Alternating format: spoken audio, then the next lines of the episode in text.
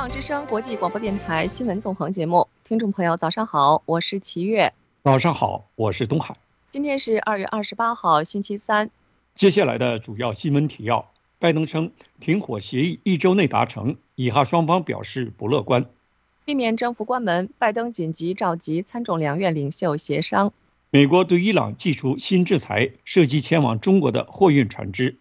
拜登、川普分别赢得密西根州党内初选。下面首先请听环球要闻。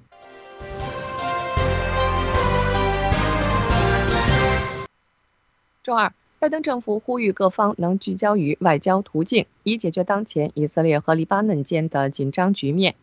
近日，以色列警告，即使在加沙达成停火协议后，以色列仍会追击什叶派基本教义的民兵组织真主党。美国国务院发言人米勒周二告诉记者：“我们不愿见到任何一方在北部冲突升温。”米勒指出，以色列政府已经公开表示，而且私下向我们保证，他们想要遵循外交途径，这是我们会继续追求的目标，最终无需进行军事行动。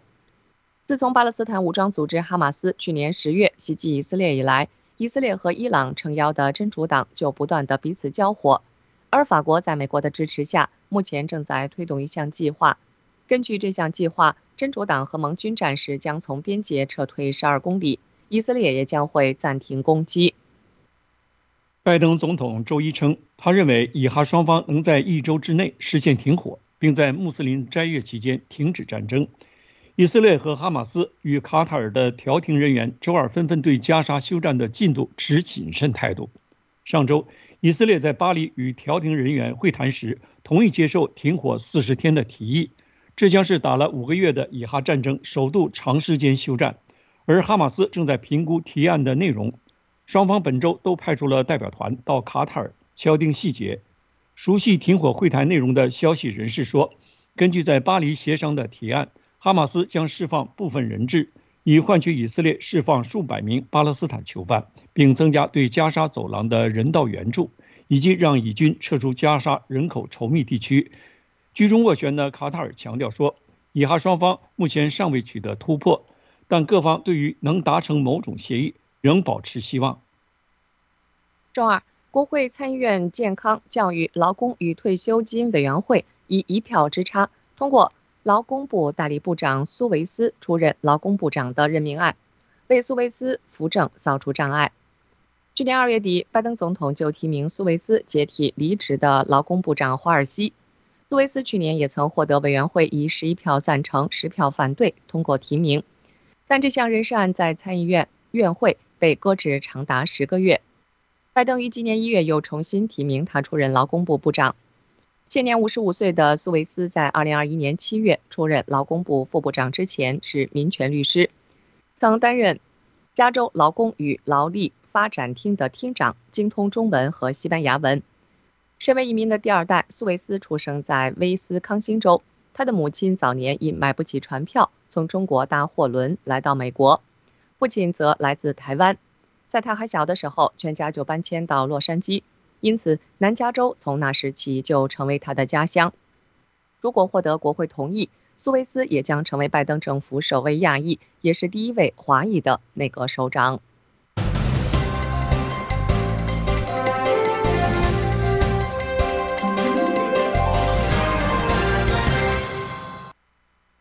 周二，一名南加州华人龚晨光被联邦助理检察官办公室正式递交一份起诉书。指控他窃取了为美国政府开发的用于探测核导弹发射、追踪弹道导弹和高超音速导弹的商业机密技术。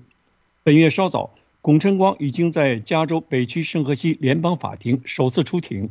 一位代称楚女士当天在法庭上为龚晨光做担保，龚晨光因此以二百五十万美元的保释金获得释放，但需要接受位置监控和宵禁。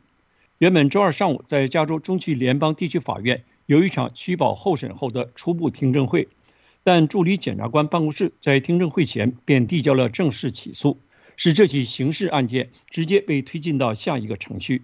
司法部表示，司法部将严厉打击任何想窃取美国商业专有信息的人，而盗取商业机密的罪名，法定最高可以判处十年联邦监禁。二十七号，联邦参议员布鲁门塔在一场听证会中呼吁本土半导体公司应该拿出更多作为，以避免芯片非法落入俄罗斯军队使用的设备之中。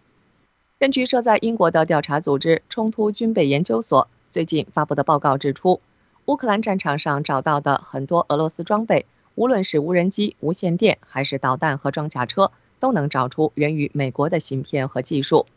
报告指出，即便美国设有出口管制，诸如超威、英特尔、德州仪器和亚德诺半导体等美国半导体公司的产品仍进入俄国装备或流入俄国。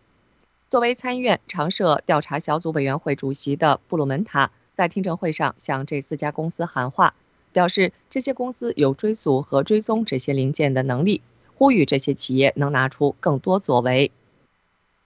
洛杉矶多家媒体周二报道指出，当地的比弗利山联合学区的官员目前正在调查一起科技霸凌事件，有学生在网络上散布 AI 合成的伪造照片。将同学的形象和照片利用 AI 技术设置成裸体伪造。上周，学校的主管与家长发现网络上流传着该校学生的这些不雅伪造图片。校方人员和心理辅导员本周开始到每一间教室与学生谈话，以了解学生的心情，也说明事情的严重性。但是目前仍不清楚有多少学生参与制作、散布这些伪造影像。比弗利维斯塔中学约有七百五十名六年级到八年级的学生。目前，教育官员建议学生家长与孩子谈论这是危险行为，也鼓励孩子与朋友谈论这件事，强调这样恶意的捏造影像会造成令人不安和不恰当的后果。在接下来的节目中，我们将为您报道避免政府关门，拜登紧急召见参众两院的四位领袖协商，请留意收听。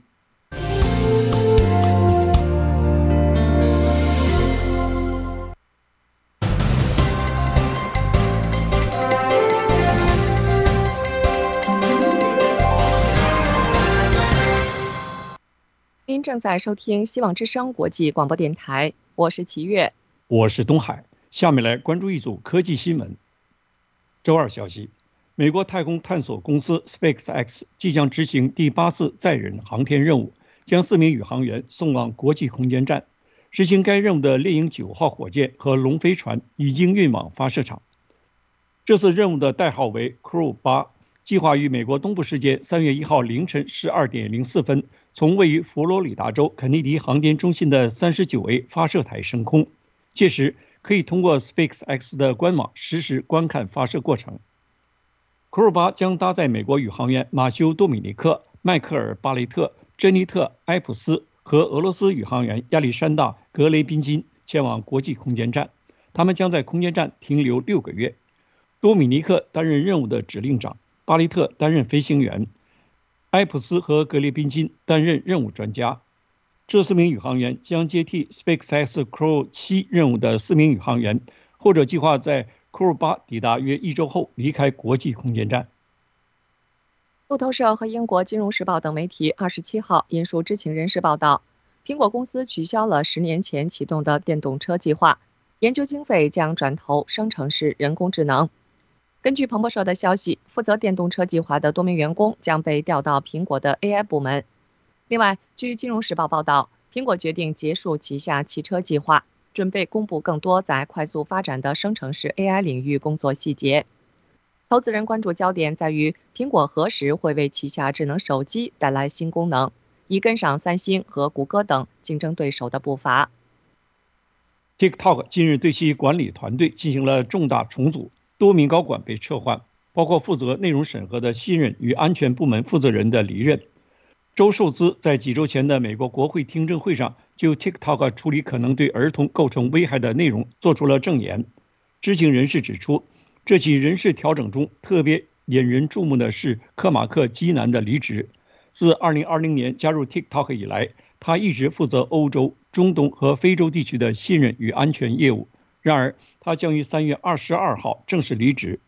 此外，周二当天，TikTok 的员工也收到了另一则消息，宣布公司的欧洲、中东和非洲部门的总经理里奇·沃特沃斯和欧洲政府关系与公共政策副总裁里奥·伯特伦也将离职。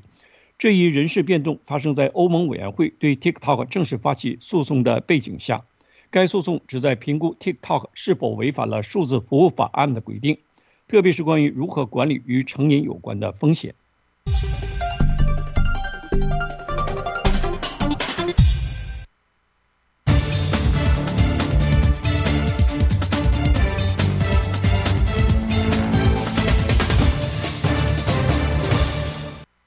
您正在收听希望之声国际广播电台，我是东海，我是齐月。下面来关注今天的焦点新闻。周二，拜登总统紧急召见参众两院的四位领袖到白宫开会，以敦促他们尽快行动，避免迫在眉睫的三月初政府关门。他们的讨论重点也包括打破国会对乌克兰和以色列紧急援助的立法僵局。请听报道。周二。四位两院的两党议员紧急前往白宫开会，商讨即将到来的政府关门风险。参加会议的包括众议院议长约翰逊、参议院多数党领袖舒默、众议院少数党领袖杰弗里斯和参议院少数党领袖麦康奈尔，以及副总统哈里斯和美国中情局局长伯恩斯。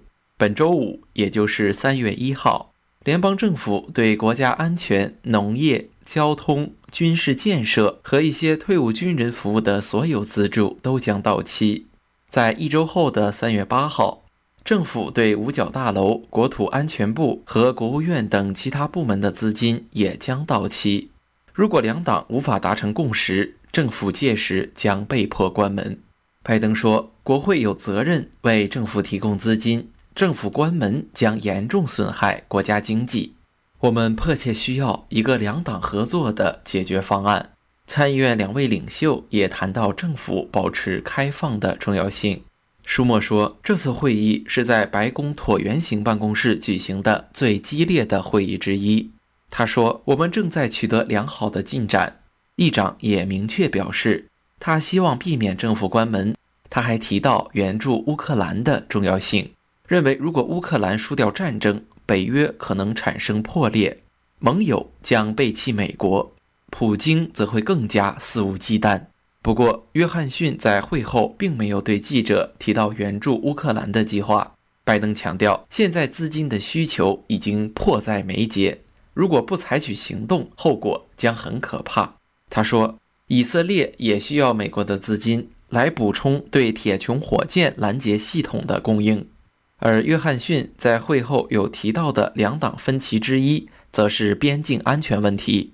他强调将就此事再和拜登进行一对一的讨论。杰弗里斯也表示，共和党愿意就边境协议继续同民主党谈判。我们的移民制度并不完善，需要解决边境的挑战，这是两党已有的共识。以上新闻由天铎播报。密西根州周二举行的两党总统提名初选，民主党籍的现任总统拜登和共和党参选人川普双双获胜。然而，谁能在十一月大选顺利拿下这个摇摆州，两人都有理由感到担忧。请听报道。密歇根州两党都在周二进行党内初选。作为两党最领先的参选人，民主党籍的现任总统拜登和共和党参选人川普。周二的主要关注点并非在于谁能获胜，因为结果已在预料中。主要看点在于这个战场州的初选结果可能为拜登和川普在十一月大选的正面交锋中带来哪些暗示。有民主党选民在场外呼吁为表态票施压现任总统拜登，要求敦促以色列哈马斯战争停火。拜登在2024年民主党党内总统竞选中还没有遇到任何重要的竞争对手。所以，周二的未表态票代表激进民主党人向拜登发出的一个重大警讯。这是拜登竞选连任目前为止最重要的几周之一。他试图解决最棘手的两个政治问题：加沙战争和移民问题。随着拜登和川普各自在密歇根州赢得初选，2024年的竞选似乎将成为拜登和川普之间2020年竞选的重演。决策台总部国会山的民意调查平均显示，川普在密歇根州现任总统和前任总统的假设正面交锋中领先2.6个百分点。川普在赢得初选后致电密歇根州共和党，根据他的竞选活动提供的文字记录，他感谢密歇根州的党主席皮特·霍克斯特拉，并预测十一月将取得重大胜利。川普周二晚上仍然大比分领先他唯一的竞争者黑利，但斩获的投票率低于之前的预测。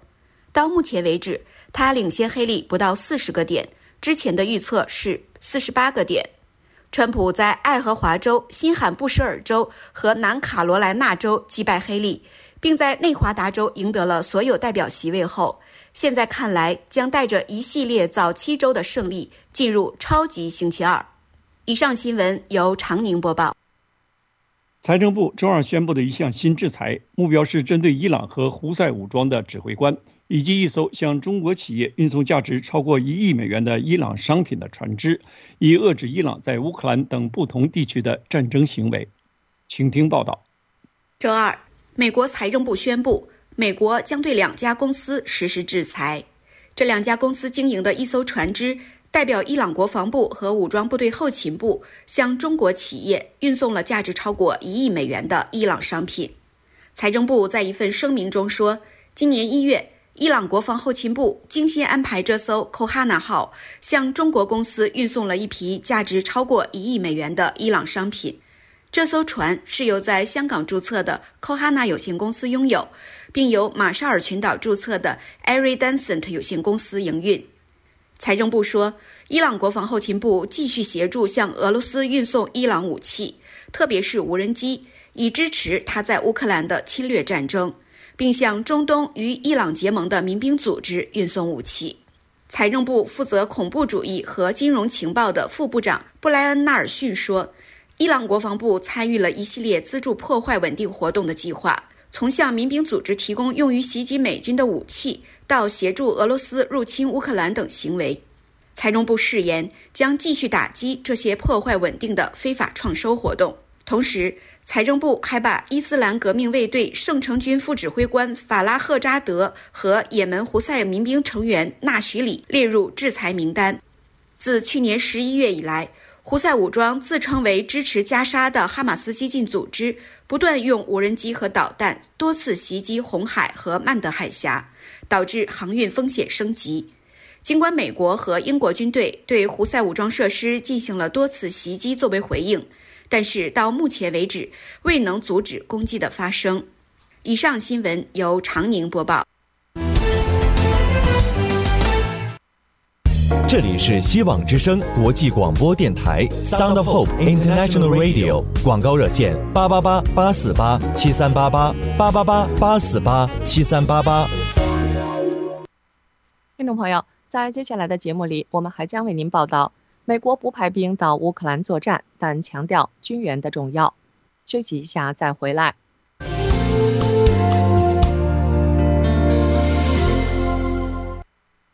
干净世界是一个全新的网络平台，没有色情暴力，没有有害信息，适合家庭和孩子观看。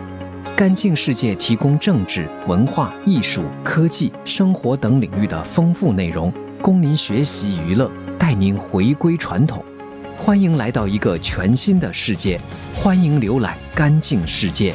谷歌搜索“干净世界”进入网站，或输入网址干净 .com，g a n j i n g .com。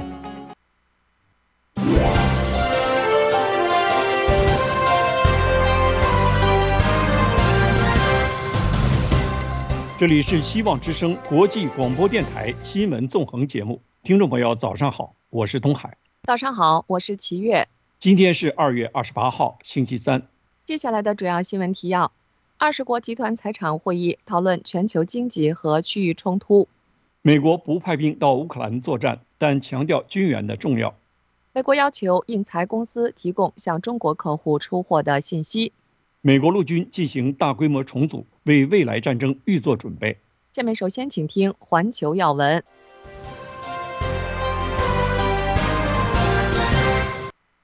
二十国集团 G 二十财政部长会议二十八号在巴西举行。根据路透社二十七号见到的公报草案，G 二十财政部长预计在财长会议上表达全球经济持续面临多重挑战，包括许多地区的冲突和地缘经济紧张局势。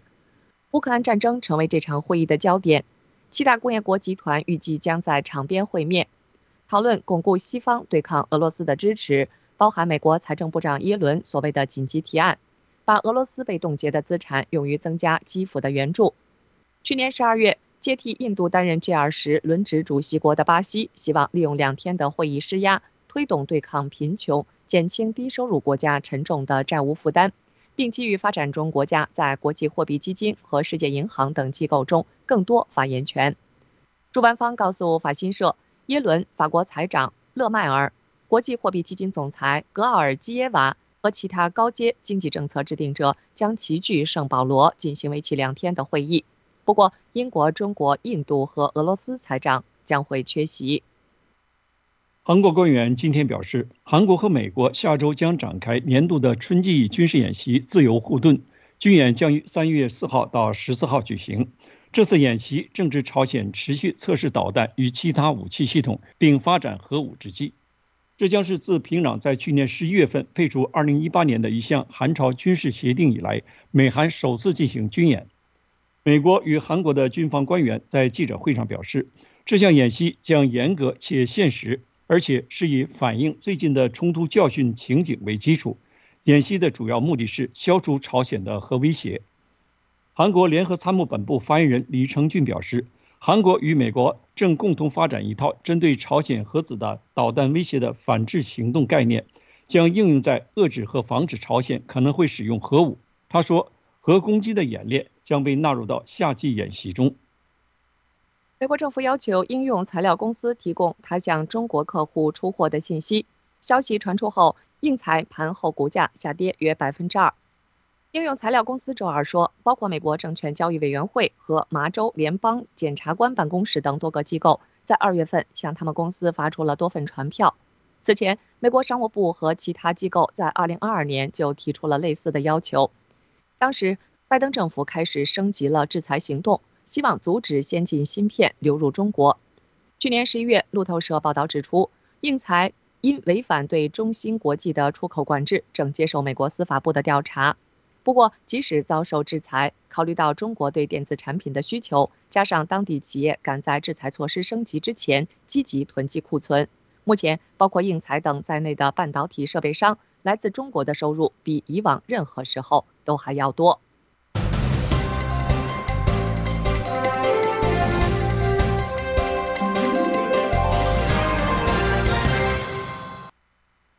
德州出现四起严重野火，总燃烧面积达到二十九点一万英亩。州长阿伯特已针对六十个郡发布了灾难声明，并警告恐怕会有更多的郡遭到波及。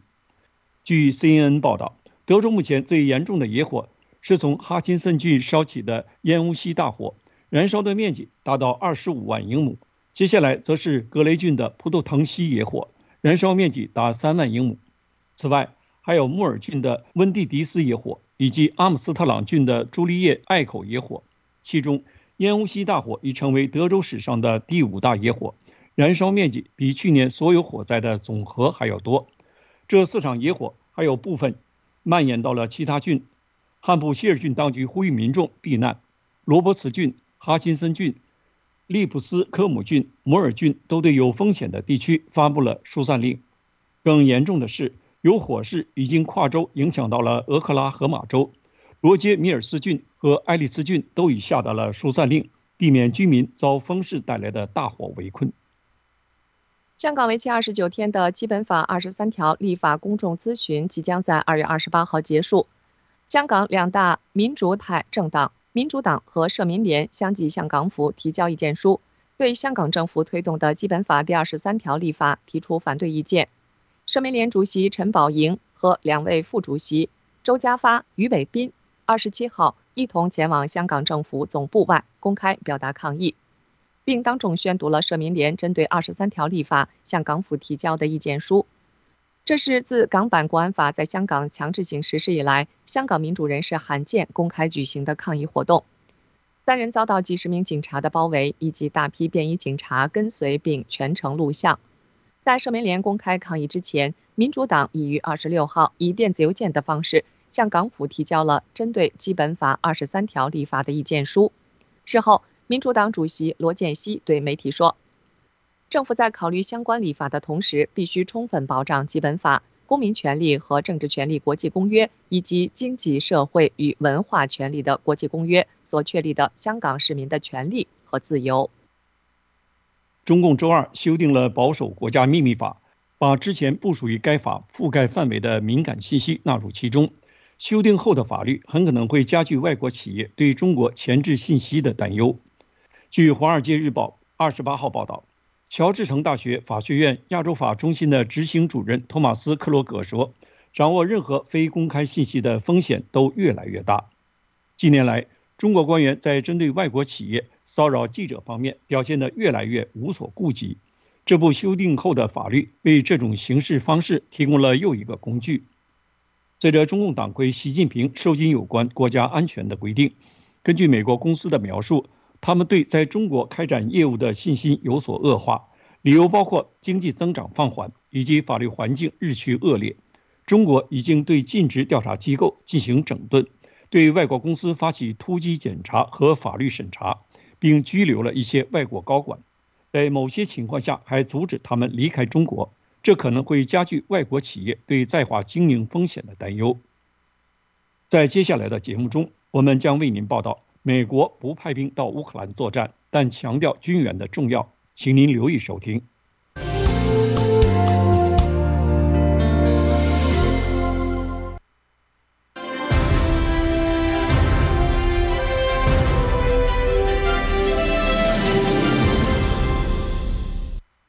您正在收听希望之声国际广播电台，我是齐月，我是东海。下面来关注一组财经新闻。在巴西里约热内卢举办的二十国集团外长会议上，各国的财政部长在一份预先起草的闭幕声明草案中表示，全球经济实现软着陆的可能性越来越大，并将比预期更快的通货紧缩列为上行的风险之一。高盛首席执行官大卫·所罗门在周二瑞银举办的一场行业会议上警告说，世界正在为软着陆做好准备，但他个人仍对此有些担忧。他表示。由于经济中仍存在通胀压力和地缘政治的风险，不确定性仍然很高。所罗门警告，美国经济中消费者支出一直在放缓。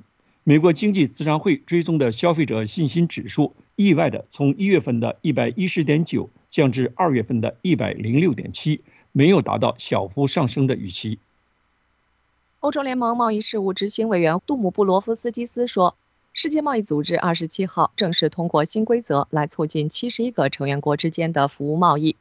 根据一份新闻稿，这套新规则将简化服贸的许可流程，减少企业面临的程序障碍，促使每年全球服贸省下一千一百九十亿多美元的成本。由于世贸组织的规则必须得到全员同意，意味着新规则已经获得所有一百六十四个成员国的批准。根据欧盟提供的数据。目前，全球服务出口额为六点五万亿美元，占世界贸易总额的百分之二十三。新规则适用于已经签署的服务业国内规章联合声明倡议的七十一个世贸组织成员国，包括中国、美国、欧盟，而不包括印度和南非。但其余成员国的业者也能受惠。碧桂园周三表示。由于没有偿还本金约十六亿港元，也就是大约二点零四五亿美元的定期贷款及应计利息，该公司已接获清盘呈请。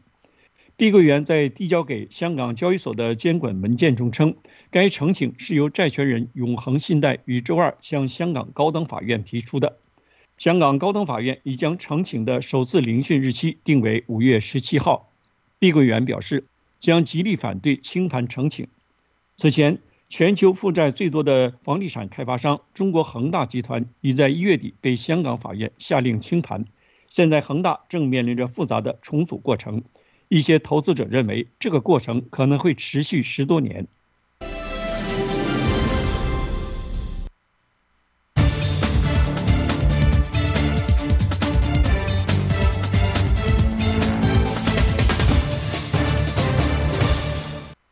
您正在收听《希望之声》国际广播电台，我是东海，我是齐月。下面来关注今天的焦点新闻。白宫周二表示，美国不会派遣军队前往乌克兰作战，白宫和美国国务院表示，当务之急是让国会批准对乌克兰提供新的军事援助。美国财政部长也强调，迫切需要将俄罗斯资产拨付给乌克兰。请听报道。在法国总统埃马纽埃尔·马克龙表示不排除派遣西方军队援助乌克兰的可能性后，白宫周二明确表示，美国不会派遣军队前往乌克兰作战。白宫国家安全委员会发言人埃德利安·沃森在一份声明中说。总统乔·拜登已经明确表示，美国不会派遣军队前往乌克兰作战。美国国务院发言人马修·米勒说：“我们不会派遣军队前往乌克兰。”总统的态度非常明确。他说，北约秘书长也排除了任何北约军队到乌克兰作战的可能性。白宫和美国国务院都表示，当务之急是让国会批准对乌克兰提供新的军事援助。米勒说：“从根本上说，我们认为乌克兰目前取得胜利之路在于美国众议院。”他说：“这是为了让乌克兰获得所需的武器和弹药，以便继续勇敢地捍卫自己的自由和独立。”白宫国家安全委员会发言人约翰·科比周二说：“如果乌克兰持续得不到美国的支持，在一两个月内，俄罗斯很可能会获得更多的领土，并在与乌克兰前线的战斗中取得更多成功。”拜登周二也警告国会高层领导人，如果没能向乌克兰提供军事援助，将付出惨重代价。此前在白宫举行的重大谈判没能达成协议。他说：“对于乌克兰，我认为需求是紧迫的。”他补充道：“每一天在乌克兰的无所作为，后果都是可怕的。”参加会议的参议院多数党领袖查克·舒默对记者说。关于乌克兰的会议是我在椭圆形办公室参加的许多会议中讨论最激烈的之一。他指出，不支持乌克兰将向盟友表明他们不能依赖美国。美国财政部长珍妮特·耶伦周二说：“G7 迫切需要扣押价值约2850亿美元的俄罗斯冻结资产，并把资金转移到乌克兰。”他说：“G7 占全球经济的一半以上，应当联合起来采取行动。”以上新闻由常宁播报。周二，美国陆军部长克里斯汀·沃穆斯对外表示，他正在和陆军参谋长商讨减少陆军那些多余空缺的数量，并重新调整军力结构，以便在未来的战场上取得更成功的优势。请听报道。目前，美国陆军正在把兵力规模削减约2.4万人，也就是接近百分之五，并进行重组。以便更好地应对下一场重大战争，美联社指出，裁减的主要是已经空出的职位，而不是真正的士兵，包括与反叛乱有关的职位。这些职位在过去二十年的伊拉克战争和阿富汗战争期间有所激增，但如今已不再需要。陆军特种作战部队也将削减约三千人。与此同时，这项计划还将在其他关键任务中增加约七千五百名士兵，包括防空和反无人机部队，以及在全球新建五支特遣部队，以增强网络、情报和远程打击能力。陆军部长沃姆斯周二对此表示，他正在和陆军参谋长乔治将军努力商讨减少空缺或多余名额的数量。他说：“我们正在摆脱反恐和反叛乱行动，我们希望为大规模作战行动做好准备。因此，他们研究了哪些部队结构可能不再需要，进行了大量分析。”沃姆斯说：“我们不希望在编队中出现的职位是我们认为不会让我们在未来战场上取得成功的职位。”但声明说，陆军不会要求士兵离开部队。根据这项计划，陆军将削减大约一万个工程师以及和反叛乱任务相关的类似职位。另外，两千七百个职位来自不经常部署且可以裁减的部队，另有六千五百的名额将来自各种训练和其他职位。这些变化代表着陆军在准备针对更复杂的敌人。大规模作战行动方面有了重大转变。但他们也强调了，所有军种都面临严峻的招募挑战。根据上一财年，陆军比征兵目标少招了1.5万，而那一年的目标为6万人。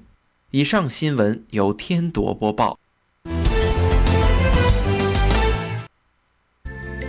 让美好生活充满希望。希望之声。